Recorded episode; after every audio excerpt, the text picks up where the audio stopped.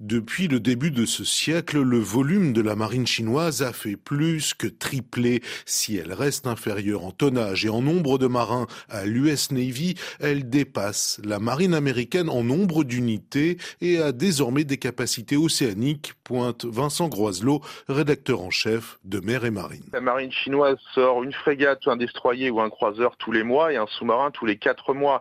C'est une flotte qui était totalement régionale et obsolète il y a 20 ans et aujourd'hui numériquement, c'est la première au monde. Elle a dépassé il y a deux ans en nombre de passerelles la marine américaine. Alors évidemment, bah, les Chinois n'en sont pas encore au niveau technologique des Occidentaux, mais ils tendent à y aller.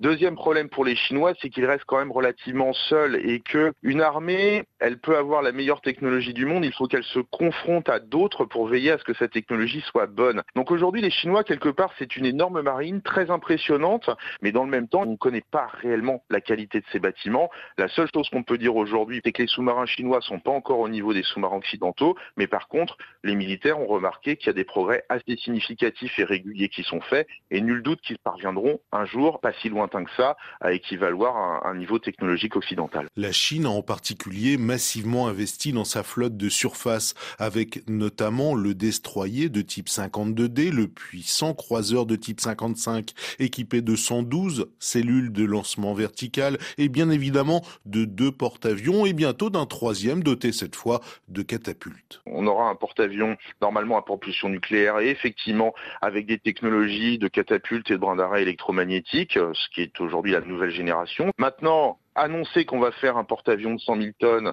à propulsion nucléaire et avec des catapultes électromagnétiques, c'est bien, mais c'est pas un sport de masse. Donc on verra bien quand ce bateau sera à l'eau dans quelques années, comment il se comportera, qu'est-ce qu'il vaudra exactement. Voilà, sachant qu'encore une fois, euh, on ne peut pas savoir ce qu'un bateau vaut ou ce qu'une arme vaut tant qu'elle n'a pas été confrontée à la réalité des opérations. Aujourd'hui, on sait ce qu'un Rafale ça vaut, on sait ce qu'une frégate française ou un sous-marin français ça vaut. C'est des bateaux qui ont été confrontés à des opérations, des opérations d'attaque, des opérations de renseignement, des opérations de pistage, etc.